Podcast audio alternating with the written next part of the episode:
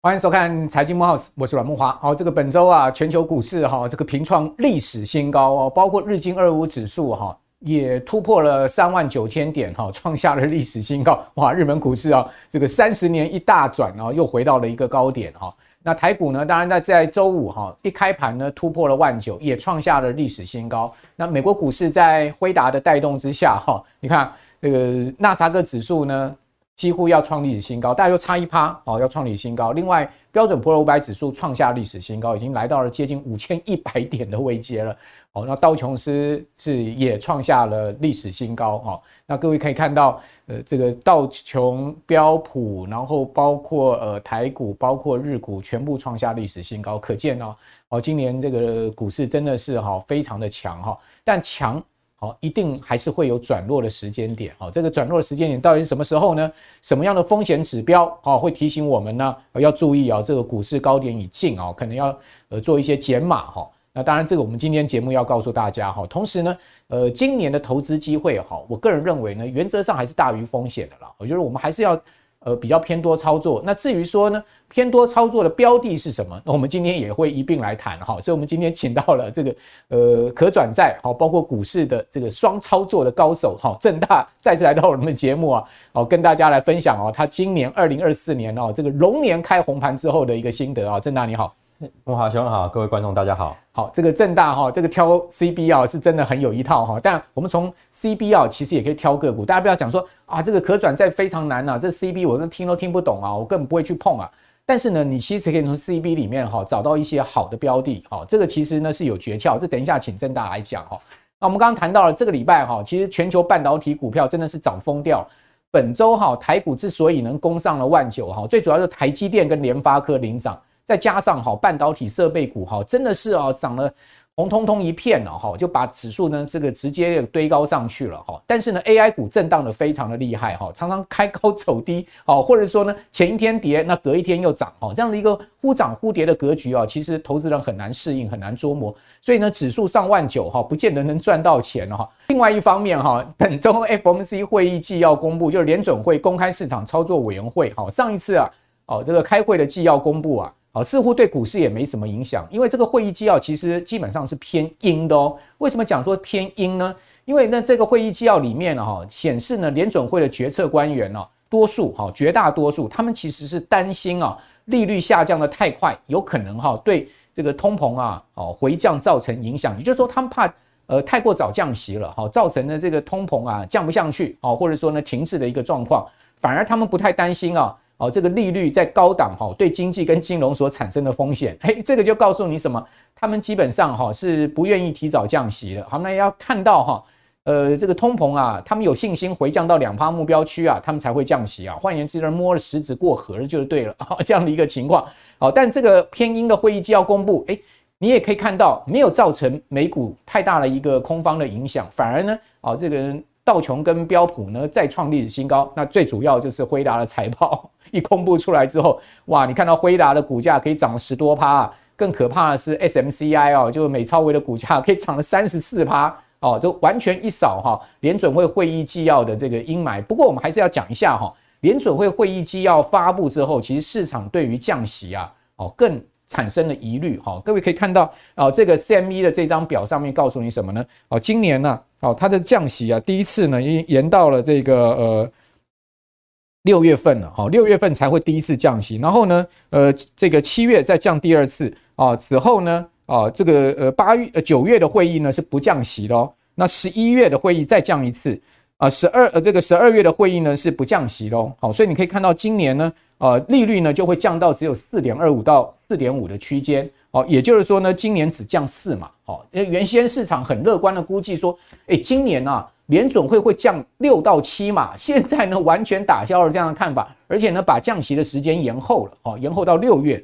哦，此外，那我们上一次呃节目有谈到了美国商用不动产对银行的风险，那我们今天再来跟各位报告，其实这风险还是存在。所以为什么我们在乐观之余，还是要提供大家哈一些啊总经指标、好风险指标，也就是让我们的观众朋友可以全面去思考，现在我们所处的一个投资环境是什么，而不会过度的乐观，但是。千万也不要过度的悲观啊！在金融市场上，我个人认为长期投资哦，做多才是赢家，而非是做空哈。那我们来看到美国的商用不动产的一个状况，确实是不好。我们从啊这个呃区域银行啊频频暴雷可以看到这样的状况。另外，我们常讲所谓的系统性大行，什么叫系统性大行？就美国银行、花旗、高盛、摩根大通、摩根斯坦利、富国银行，这叫做系统性大行，这叫做大到不能倒的银行。如果这些银行倒的话，那就是不得了的事情了。哦，不要讲倒。传出一点点风声跟危机，那市场就完这个完完全就是会这个呃发抖的一个状况。那这些银行现在显示什么呢？他们的这个各位看到这个柱状图哈，好，一个是二零二二年，一个是二零二三年。你会发现二零二三年的啊这些美国大银行的商用地产的背抵呆账覆盖率都在下降，哦，代表什么？代表他们的商用不动产的呆账的问题在上升。虽然说呢，他们整体啊，这个呆账的金额总金额增加到九十几亿美金了哈，我觉得这个金额上面绝对金额上是风险可控。为什么？因为美国商用不动产的整个规模是上兆的，好，以兆来计算，我们讲兆美兆元美金的一个规模的，那九十三亿美金来讲，真的是九牛之一毛了嘛，对不对？但是呢。呃，基本上我们从这个备抵呆账覆盖率下降，你可以看到这样的状况。同时呢，基本上他们在商用不动产的一个这个呆账的保证金上面呢，其实也不足的哈。你可以看到他们其实的保证金也是在往下降，显示什么呢？显示他们应对这个商用不动产的风险能力是有疑问的哈。不过，呃，我个人认为系统性大行受到影响的风险不大了，哈，反而是这个区域银行，我们后面要小心要注意哈。好，那把总经的一个重要讯息告诉大家之后呢，我们就要回到今天的主题了，就要跟各位正式来谈一下哈啊，这个龙年的行情啊，先就大盘的看法，我们来先请教正大哈，正大你觉得这个大盘啊会怎么发展呢？这才两个月的时间啊，加权指数已经涨了一千点，好，涨了五趴之多了，好，那日本股市更夸张，才不到两个月时间涨十七趴，创历史新高，哦，美国股市也是四趴五趴的一个涨幅啊，好，你怎么看？说今年？才短短两个月就这样的一个涨幅了，如果这样这样继续涨下去的话，那不是一个暴涨行情吗？对啊，其实基本上就很有一种末段的味道了。末段，对，末段的味道。所以你是说，你说最近这个行情是末升段吗？我们，我们来研究一下哈。OK，说从我们这个技术面的角度来去看，哦，各位可以看到这张表格啊，这张表哈，这个是呃柜买指数的一个技术面哈。那为什么要看柜买呢？原因是因为。第一次走中期多头比较快的不是加权指数，而是柜买指数，所以我们要先看最领先的哦。各位可以看到哦，凡是技术分析的根本呢，就是比较。我们可以看到什么呢？我们可以看到这边有两条线，好，一条是下降的线，好，这个下降线呢，这个幅度呢，我是等幅的对称过来这个地方，嗯，好，所以你可以看到，基本上它在这一年的走势的惯性，基本上都是下跌。通常是下跌一个一个半月，嗯，好，这个大概一个半月，就是上买指，柜买整理下跌一个半月。那上涨的幅度大概是一个月的时间，是是，好，所以这个幅度的时间我们拉过来到这里，拉过来，哎，慕驊兄有没有看到？其实离这个时间是不是只剩下可能两个礼拜嗯的左右的时间了？好，这是在常态的情况，也就是说，如果它维持的惯性是没有改变的话，常态理论上这个地方。是有点过热，要小心追高的风险。好，第二个我们要看的指标是技术分析的乖离率。对，我们使用四十三天的乖离率。嗯，那四十三的乖离率在五趴左右的时候，基本上都在一个高档的位置。对，我们看前面的二零二三年的五月，哈，这个地方，哈，十二月，以及现在二月份，二零二四年二月，已经来到了五趴以上的位置了，哈。所以以常态的情况下。这个地方应该是过热，要短线进入到一个休息的时间，千万不要在这个地方贸然的进去追多。但我现在讲常态，那有没有可能是非常态？有有没有可能是变态？哦，变态哈，对，是有可能的哦。因为我们在记录分析又说，哎，实际上我们会在初生段、主升段，我们听过有一个叫做末生段。对，那如果邪恶第五波，如果这边是邪恶第五波 或是末生段的话，对，就呼应了其实。我们大家都不希望看见的，我们多人都希望会涨，但是最怕的是什么？喷出，喷出完之后就天女散花，然后就再见拜拜，就像烟火一样，对不对？所以我今年二零二四年的最新的代表字叫做光哦。你看我每年都有想，二零二一到二零二四我都有想，我在每年的年呃那一年呃前一年年底我就会先写哈哦光这个字。OK，那光这个字呢，我把它下一个注解。小心输光吗？呃，上半年呢。一片光明。下半年要小心半路赔光。真的吗？有这么恐怖吗？其实我觉得下半年会赔光吗？你看，你看一下美超伟，哎，美超伟跟超伟到底谁是猪，谁是那个羊？应该是超伟是羊嘛？但是你有没有看到后面的美超伟的涨势，根本每天都几十 percent 在喷。基本上他们两个人都是龙吧？长得这个样子，对我早上一千块钱美金一股，对我来讲哈，基本上现在有一种在。长猪的味道哦，你看超维有持续，它虽然有持续在创高，但是相对于美超维来讲，其实天差地远。所以基本上你是想说，他们都是待宰进去买都是待宰。我觉得现在有点像是末段的味道，这里有点末段的味道，特别要小心 AI。我我是我我是是讲到这样啊。好，然后这个所以光是你就觉得上半年还可以一片光明，原因是在于第一个预防性的降息，以及企业开始呃。订单的这个库存已经降到一个呃漂亮的一个水位，好，所以会有回补库存的情况。那下半年呢，我们要担心的点是说，哦，如果哦这边有一个美国大选前一个月，通常比较容易下跌。对。第二个原因是我自己有用神奇均线，就是八七二八四 MA 来去探讨中多中空。那上一次的中多的时候是二零二三年的五月，那加两个两年，通常是多头大概两年。空头是一年，对，那大概是二零二五年的大概五六月份，那做头大概会花半年的时间，嗯，所以我认为基本上明年的呃今年年底，其实基本上如果你看到了呃有做头迹象，或者是说诶八九月份你发现好像涨不动了，其实那个时候就要特别小心。哦，所以你的意思是说多头走两年，可以走到二零二五年的六月五六月份。那五六月那还早啊，那今年还但是做头大概会抓个半年的时间，OK 哦，所以。高点有可能二零会见在二零二四年的下半年会看得见，OK。但是以最近的一个情况，让我呃呃觉得没有这么的呃乐观，有可能真的会实现我刚才在这个里面讲的“光”这个字，嗯，我觉得下半年各位要留意会不会半路赔光的情况，OK。好，一定赚到钱要把它收起。好，你这个前前面几个字也讲一下嘛，那个货还有什么？手、货、手、印跟奔，好，你可以对应的那个时候我对应市场的预期啊，货就是去年。豁然开朗，豁然开朗嘛，因为升息基本上已经告一段落，那个时候了，对对，就没想到去年大升嘛，对啊，没想到继续升，没有没差，股市还是继续大。二零二二就是守嘛，因为升息年基本上你就保守为主，对，硬就是上不去也下不来，就长黑就是买点。崩呢，就是因为呃，我觉得呃，疫情的这个无限 QE 就是要涨的情况，好，所以郑大大也做了一个注解了哈，给大家参考哈。那当然，这个下半年会有什么样的变数？我个人另外提出一个变数给大家思考，就是所谓的地缘政治风险。哦，各位不觉得吗？最近两岸的紧张情势在升温哈，但股市似乎没有受到影响哈，股民似乎也不觉得怎么样。但你会发现这个海警船的事情哈，呃，其实可大可小。讲真的哈，这个两岸的紧绷气氛哈，我个人是觉得哈，可能延续到下半年，甚至五二零之后哈。我们可能稍微要注意一下这个地缘政治风险的问题。我想正大所提出来的这个技术面也好，或者说呢，从美国总统大选各方面的一个角度也好，啊，我此外再提一个这样子的一个风险，让各位思考。好，当然我希望这个风险不要发生，好，因为这种所谓的系统性风险哈，地缘政治风险啊，一旦发生那是非常严重的哈，而且呢，呃，基本上对股市的冲击很大。那我个人觉得发生的几率其实也不是那么大。哦，我相对呢也期待不要发生哈。大家好，我是杜金龙，我与轻松投资学院再次合作开设的台股世纪战略班。本班在每一季的课程中，我都会帮学生准备最及时的投资应变规划，教导大家如何从洞察全球总体经济的脉动，到判读台股趋势的走向，进而选定未来的趋势产业，并从中找出明星级的价值公司。本次课程我将应用五十年的投资经验与统计资料，全方位一条龙式的教学，从趋势到选股，将你在台股的投资路上提。且拟拟出未来的投资战略，带领你提早布局明星产业公司，让你的操作应对游刃有余，赢在起跑点。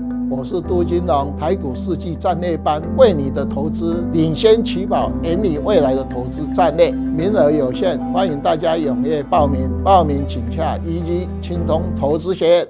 那回到就是说，呃，今年在这个。两万的行情有没有机会触碰到了？你既然讲说上半年一片光明，我们可以看到，其实这个礼拜已经攻万九了嘛。对，那万九到两万其实也只差一千点，好，会不会呢？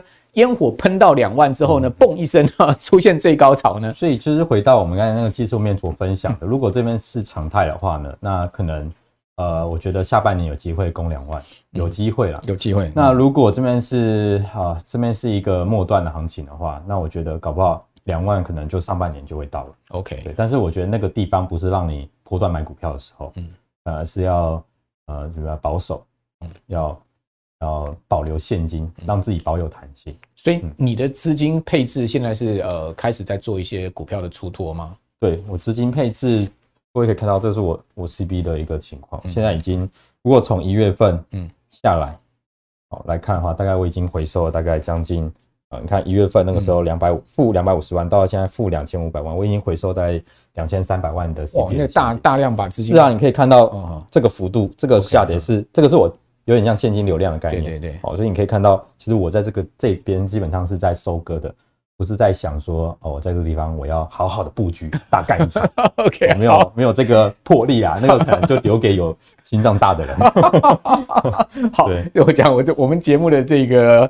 呃，优势就在这边啊，我们都是各各个名家的看法都提供给大家参考哈。那都会相信我们的观众朋友，大家自己心中有一把尺哈，可以呃，再就这个各方的评论哈，再就自己的研判，再做一些综合的考量。好，那回到了就是说，除了美国股市啊，这个台股以外，另外我们也关心美债。刚谈到了嘛，联准会现在这个降息，可能今年就剩下三码四码，而时间延后到年中了，好，甚至呢夏天才有可能降息了。那在这样情况之下呢，诶，最近哈。再加上美国二十年期国债的这个标售非常的不理想哈，大家可以看到美债殖率就弹升上来了哈，所以最近各位手上的债券 ETF 哈又开始在下跌了。我记得之前呃政大来我们节目也讲到，他买了一缸子的债券 ETF 哈，不知道最近的动态是如何。大家看美债的这个十年期的国债殖率呢，哦一下又弹到了这个四点三了哈，那弹到四点三，那当然就往下掉。所以这个 ETF 哈最近这一阵子啊。大概都有回档两趴到三趴的情况，好，那这个地方就要呃请教郑大了，就是说在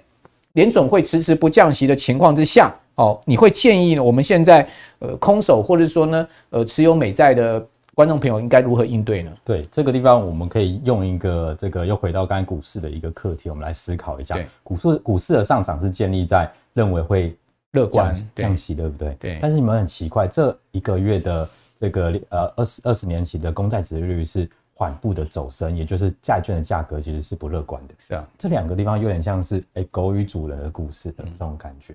所以这里呢，我自己啊，好，上次上那个木华兄的时候呢，是一千七百万，目前已经这个最新的这个数字，好，两千万了。哦，所以你反而持续在买，你反而没有钱吗？我持续在买美长债。OK，我去年第一季的时候是买这些头等债，对，那后面第三季开始，我是加码了这个。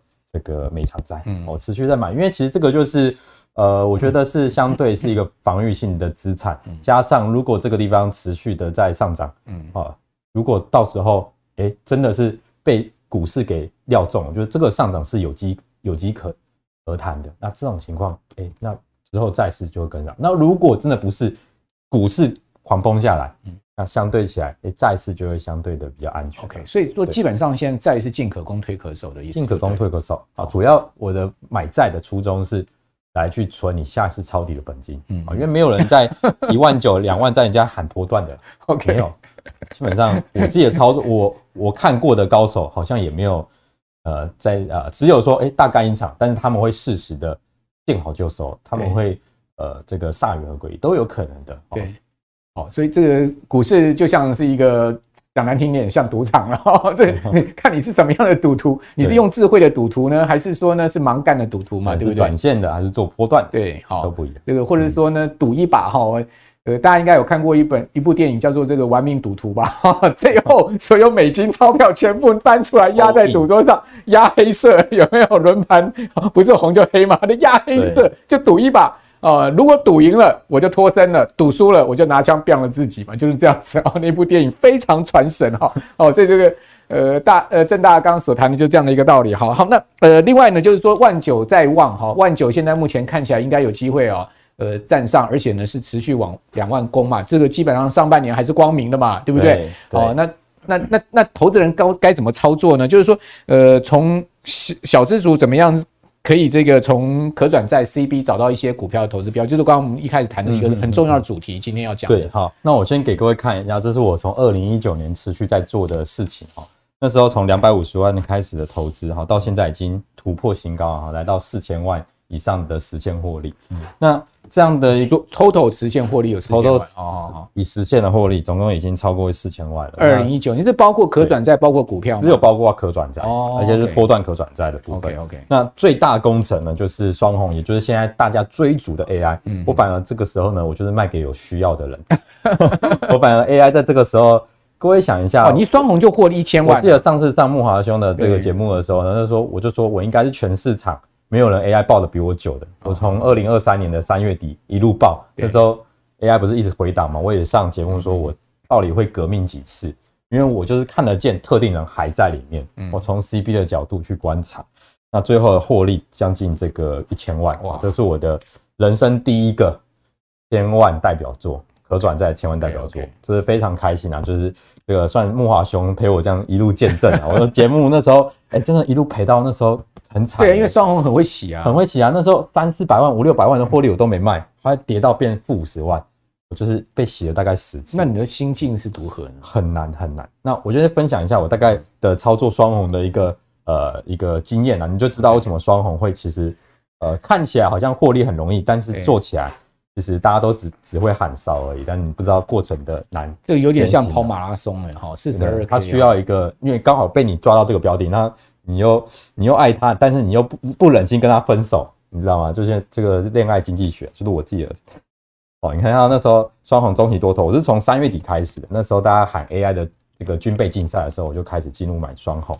那到后面双红也是我第一档这个加码的三一百三以上加码的 CB。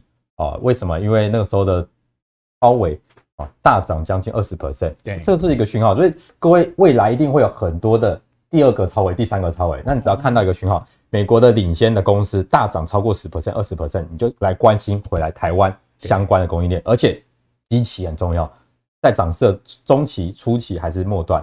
我认为这边你你讲那个超微涨二十 percent 是他财报发布那一次嘛？对，直接跳直接跳空上去，大概是在。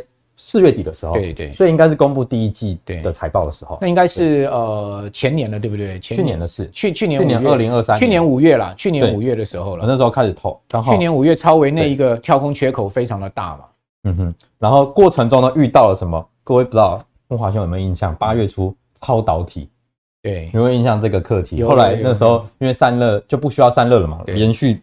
三根长黑，把我的三四百万的获利全部回吐。那时候什么旗红啊，也都跌，全部都跌，所以其实是很辛苦的。那另 另外，我再讲一个比较重要，就是各位在族群在操作上很重要的观点是什么呢？就是当这个族群开始在上涨的时候呢，你去找月涨幅前面的三四名，他们就是领头羊哦，这些就会是领头羊。但后面的叫什么？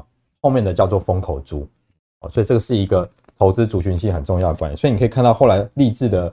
大涨嘛，后来立志大涨之后，七月过后是不是这个 AI 就休息了？那你看后前面的这些都是所谓的这个领头羊，嗯，好，领头羊涨完了，涨这个对风风口猪，对，旗红双红建准，那时候股价才两百块跟三百块，跟现在而已，哦，就是非常啊差异非常的大，哦，所以我觉得可转债应该为什么我刚才讲那么多案例，为什么我可以抱得住的？原因是因为它是做得到的，就是你不用花太多时间盯盘，然后睡得着，因为。这样的绩效回吐，你只要知道目标在哪里，你就好好的这个去跟这个特定人一起在同一个车上啊，抱得住哦。因为基本上，如果你没有使用可转债持有的话，你很难从去年三月底抱到现在，然后可以顺利的这个算是一个很好的一个安全下庄，很好。对，那其实我们这边会带一些关于可转债的一些。名词的一些总总会，还是跟我们观众朋友讲一下，来分享一下，因为毕竟还是要有一些教学性质，让大家可以投资各位的，不要只想说这个看到正大赚了一千万很羡慕。对，分享这些对账单，其实各位也是有能力做到的哈。各位只要观察这几个，我都帮各位整理了哈，就是说不要那么像是在教学，但是我直接把结论给各位看。好，你把这张图片记起来，那我们就带里面其中最重要的叫做很多人混淆的叫做溢价率。对，溢价率这个指标呢，其实公式就在这个地方，它主要是来判断现在可转债里它的价格与它的转换价值的一个差异。嗯，所以如果当溢价率为正的，代表说转换价值比较低，嗯，市价比较高，也就是现在的可转债是溢价的比较贵的意思。对，那这个折溢价的关系呢，我们可以用什么东西来去呃观察？叫做呃可转债的折溢价关系。第一个，我们低档如果看到一百二以下，它出现了折价，就是没戏的情况，就是可转债卖你一百块，哎，可转债转换价值一百一，它市场价格卖你一百一，这种可转债通常是没有戏的，通常没有戏。那什么时候呢？高档可转债一百三以上出现折价是正常哦，因为。可转债高档一百三以上就算是一个高档的位置。那出现溢价呢，通常代表背后有故事。就是 可转债如果它的转换价值一百三，但是可转债的这个市价卖到一百五，这到背后有故事。那我当初挑到双红就是这样挑，就是这样挑。所以在一百三以上，它是看到它溢价你就进去了。对，看到它有明显的溢价哦，不局限在一百三，就是它比别人跟别人完全不一样。那要如何去从可转债找溢价率找出一些绩优股，也就是我常说的可转债资优生呢？好，如何挑选到可转债资优生呢？我们就从比较开始。如何比较呢？我就举几个范例，好，不是各位推荐各位买，好，我们举个范例，我们就以差不多的转换价值来做比较，好，例如你看到反甲六是转换价值九十三，对，那下面的六角三它转换价值九十七，对，它们差不多的转换价值，但是你各位。你看它旁边的一个市场价格，一个叫做一百一十四，一个叫一百三哦，所以相对起来，各位觉得哪一个卖的比较贵？对，那溢价呢是六角三嘛？好，所以通常一样的转换价值，但是你有没有看到，这个市场价格六角卖的特别的贵？对啊，好，你看它溢价率这么高，就相对起来，我们可以从这个地方找到怎样一样的差不多转换价值，透过找出这个特定人看好的更看好的标的，所以相对起来。六角的可转债的持有者，对，比反甲可转债持有者更看好自己，等于说他们这么贵，等于他等于说他们敢去追高了，他们或者说吸售。哈，或者说他这些特定的本身就有这些筹码，他他不卖嘛，对价钱就越来越，那为什么不卖？因为背后有故事，他就不卖。那相对起来，也不是说六，对，也不是说反甲没故事，对啊，对啊，对，只是说比较起来，好像六角比反甲的股东更有信心。不过反甲最近股价表现也不错，也不错，这个也是也可以，也不反啊，也不反对。那另外呢，我们再看一下，这是从这个呃，我们可以从转换价值来看。那我们另外反推回去，从市场价格来看。一样都是一百二十七，但是你可以看到转换价值一个一百一十二，一个一百零八哦，所以相对起来你就可以知道金相店跟嘉基啊，这都是台面上热门的 AI 的一个标的，你可以看它的溢价率，可以找出哪一个是。相对起来，特定的比较看好的，我们再去研究。佳基最近股价曾经拉到历史新高，对，它是赚做这个高速的连接器的部分，嘉泽嘉泽集团嘛，对，这两个人都是好公司，但是从这个地方我们就可以来判断说哪个公司相对比较更有信心了。好，这个那一招就够了。对，但关于关于这个，它是比较偏向是所谓的这个呃好的部分。那有没有所谓的资源回收？我们刚才讲资优生嘛，那有没有资源回资源回收的意思？就是说。比较没这么好，例如你可以看到转换价值九十九，他卖你呃多少？转换价值九十九，他卖你一百块哦。转换价值一百零八，他卖你一百一十一。这个其实它的溢价都非常的小，对，几乎是有多少价格就卖你多少钱。那可转债一百元是基本上公司不倒是保本的。那通常这种情况就是连特定人都看好自己，对，所以他才会便宜卖，哦，便宜不见得有好货。特定人通常都是呃跟公司蛮有关系的一群人啊，对，因为通常可转债目前的 我这样讲应该没有错吧？对，绝大多数都集中在特定人手上。OK，哦，所以便宜没有好好，贵有它的道理。好，这叫贵有它的道理。便宜没有没有好货，不见得有好货，所以要买这个。爱马仕 LV 就对了，我没听他打广告，我是说贵妇喜欢的。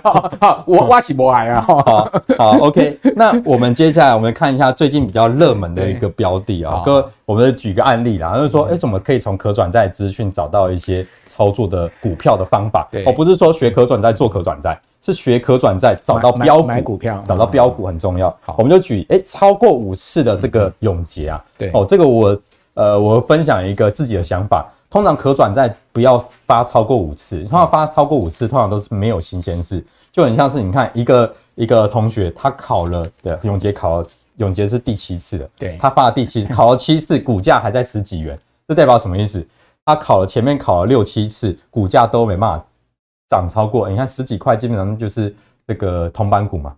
哦，所以通常这种标的呢，其实你要留意啊，其实它不见得是真正的这个呃有真的有故事，很容易都是只是题材或者是短线资金的一个追捧，或者说股价特定人拉上去之后，其实就就没有了，对，就没有了，所以要特别留意。就是说，一家公司太频繁发 CB 也也是也是也就基本上就没有新鲜事了嘛。而且它主要是做塑胶的，基基本上任何事情，我宇宙可能跟塑胶也有关，元宇宙可能跟塑胶有关。然后最近是在炒折叠机，嗯嗯，那折叠机上面那上面的这个呃，可能跟塑胶有关，然后刚好就搭上了。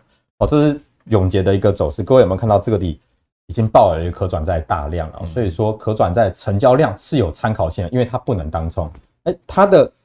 总共的发行量才大概可能才几千张，但它就爆了四百张的成交量，代表说谁买谁卖。这这边是高档还是低档？就代表说特定人现在是持续看好，还是在陆续下车的？这个给各位做一个研究的参考。呃，可转债你也不要看只有溢价，你还是要去判断一下，就是说，呃，相对它背后的可能的整个结构面对不对？对，结构面的一个一个情况了哈。那另外呢，我们再举一个这个万润的哈，万润它这个是万润最近超强的，炒 CoWoS 的。那其实这个是要讲什么？如果你的 CB 刚好遇到了这个变处置了，是，其实我预我看过的啦，基本上后面都会是标股，因为处置有点像是政府认证的一个呃标股的概念了。你说个股变变成处置股了，个股是变处置股，然后它的 CB 基本上它出不了货啊。对啊，因为。股票都出不了，更何况可转债。五分钟分盘，甚至那个二十分钟分盘，所以通常这样没有没办法出货嘛。所以我那时候就写说，哎，其实进股市反而是好事。你要思考一下，因为其实可转债很难在处置的时候出货，所以刚好解禁之后，它一路就从一百五喷到两百元。然后各位有没有看到这边大量？它可转债好像才三千张而已，一天都六百张、五百张、四百张在。那这张你有吃到吗？这个。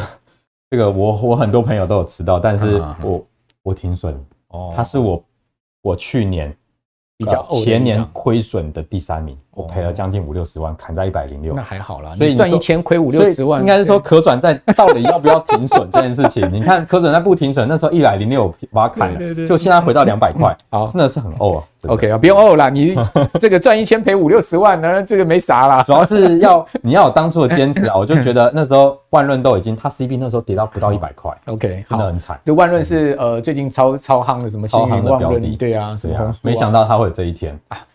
就年初都是飙设备股啊，很常常惯性是这样。好，那这个请教今年这个所谓的双赢布局策略是什么好，BB 加股票来，最后给我们真的是太超值了，太超值了，是太佛了。今天这一期点阅没有破十万哈，政大以后你不要来，我明天不来。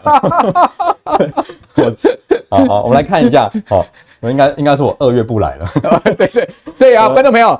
要让正大持续来哈，请我来看。立狗，我们这一集破十万了哈，按赞爱心点对对对，我们来看看 二零二四年的小红心哈，这基本上就已经你把这这一页记起来，因为这个是我认为是双赢策。第一个可转债，你要选基期的，不要盲目追一些很高基期的主流股。就例如现在 AI，基本上我是我是卖给有需要的人。啊第二个，我认为低基期是什么？例如防御型的。像绿电，哈，绿电遇到了夏夏日电价可能会上涨的原因，或者是选后，为什么？因为现在选后政策的一个情况，然后生计，这都比较偏防御，代表说都大盘在跌啊，或者是刚才木华兄讲的，你刚才讲军工，对呀，军工也是在大盘不好的时候，我要讲军工吗？因为我我刚才解读吧，可能是我反射动作，就想到 我刚才讲那个两岸政两岸的那个情况，那不是跟军工有关？那如果大盘要跌的话，那是不是军工股就是防御型的？是是是是，所以。哦，你这个联想力超好的，不好意思，因为我都是我在找各样的机会啊。我刚才回去要做功课，军工我回去会做。那你记得赖我。车用也是一个低基期，各位有没有看到最近大陆开始开始止跌反弹了？我认为止跌反弹的话，哎，车用可能可以去关心。OK，好，因为很多都是跟着大陆有关的哈。车用也或者是一些产业的隐形冠军，这个也很重要。第二个就是我们刚才讲到了债券 ETF，纯下坡抄底的本金。我从呃 Q one 开始买头等债，Q 三开始买美长债，目前已经加了两千多万。OK。另外第三个叫融券放空。哦，我刚才特别认同刚才这个木华兄刚才讲的，好，基本上做空基本上很难长期是赢家了。你看索罗斯在哪里，巴菲特在哪里，这个就是这样的道理。做多永远是赢家，为什么？钱是堆出来的，做空其实是在比说谁谁认为的一个低点。做做多基本上是全球金融市场的主流嘛，主流嘛，你不要去跟主流作对。那为什么我要去做？这边我会写特别提一个龙卷放空，主要是我要为自己的波段多多单来避险。我虽然现在已经刚好各位可以看到我的部位已经砍到已经相对比较低了哦，但是我是还是持有大概有两千多万的一个 CBS 的部位。那这么大的部位的话，如果短线我认为可能会有转折的话，我就会擅长使用融券放空，空一些中小股，我认为可能会跌的标的去来做避险。OK，对，这避险的意义哦，不是我长期看空。了解。第四局了，嗯，第最后一个就是越南指数，这也是我长呃，这从下半年开，去年下半年开始在分享的，就是越南指数的部分哈，这个基本上可以传传给你儿子孙子啊。VIN，对，呃呃，美股像 VIN 啊。或者是台股的像什么 ETF 啊，或者是主动型基金都有。好，基期低，当降息的时候呢，成熟基市场的资金会外溢到新兴市场。OK，这是一个很重要的一个观点。对，而且都是呃好几十年都有这样的一个现象。所以给各位做一个，尤其是越南去年表现没那么好。好，那今年越南一开年到现在二月，它其实也涨了快十趴哦，差不多八趴多，但是还是很低啊，还是对的，很低。相对它的历史高点还是有一段差距。而且它今年它有非常多的利多，对对对。各位下面就看，我们就它的它的证交所也有一些做系统性的变革嘛。好，那这些呃，其实 在我的另外一个节目有讲，我们这个节目以后也许可以开辟一集来谈谈越南哈。好，那今天正大哈真的是呃这个，哎，你应该是那个那个字嘛，货。货货出去，货出去啊！你的那个标，你那个年度精致，这个就是把我这个可能五个月要上的这个扣打就把它用完了。哎，这样不行哦，这样不行，你至你至少两个月要来一次。好，那今天这个大家立功哈，破十万啊！最后呢，我们回答一下股市爆料同学会的问题。有个同学问到说，哈，台积电、伟创、广达、建准，如果有六十万。六十万该怎么分配？六十万要分配四档，因为台积电一档就要六十万了。那请问该怎么分配？那只能用零股啊。我是觉得直接去跟那个大侠武林学 ETF 比较快，对不对？六应该第一个，第一个六十万，它呃以分配那么多档，其实你一档其实有限的，你不如买 ETF，它是一个篮子的。那如果你特别在里面，我看好像特别都是一些。呃，比较价值型的投资的股票，那你就投，而且都是 AI 的啊，AI 相关的。那最近台面上我发现这么多相关的标的，我觉得直接投 ETF 比较快。除非你讲一些中小股，那些是 ETF 做不到的。但是这些都比较偏向 ETF 都会有的标的，我觉得用一篮子的投资可能会比较容易哦。好，那当然六十万我们不要嫌钱少哈，我们也绝对不是觉得小资族不能投资哈。大家记得一个非常激励人心的 story 哈，我现在跟各位讲啊，一九九九年，如果你去。这个在辉达 IPO 的时候，用一千块钱美金交一千块钱美金，但这个六十万还远远超过一千块美金啊！用六一千块美元呢去买辉达 IPO 的股票，你知道现在价值多少吗？哦，这个答案呢、哦，我我本来想说公布在留言板上面，算了，我现在直接讲两百七十八万美元。哇，好恐怖！一千块，一九九九年到现在，而且我要放到旺季啊！对对。太太困难了，太困难了，太困难了哈！很很激励，但但但我相信这个呃黄仁勋就有嘛哈，或者说黄仁勋的老爸可能也有嘛，对不对？他自己儿子的公司的股票他应该不会卖了。对对对。好，今天非常谢谢正大，也谢谢我们观众朋友收看，我是阮木华。好，今天这个节目啊，非常的这个有。有知识性、有价值哈，也提供给我们所有观众朋友在礼拜天啊，大家一起来参考啊，同时把我们的节目推播给您更多的好朋友啊，大家一起来参呃这个呃来收看我们财经慕 House 啊，为大家哈精心准备的节目内容哈。我们的节目宗旨就是帮助我们的观众朋友、我们的投资朋友在投资的路上，大家一起成长。好，也许我们的内容呃不尽。完全呢，这个符合你的想象空间啊，但是呢，呃，我觉得呢，呃，多参考一些其他不同的看法，也能增长我们自己的投资的启发了。好，那这是我们节目的宗旨。好，谢谢各位，我们下次见，拜拜。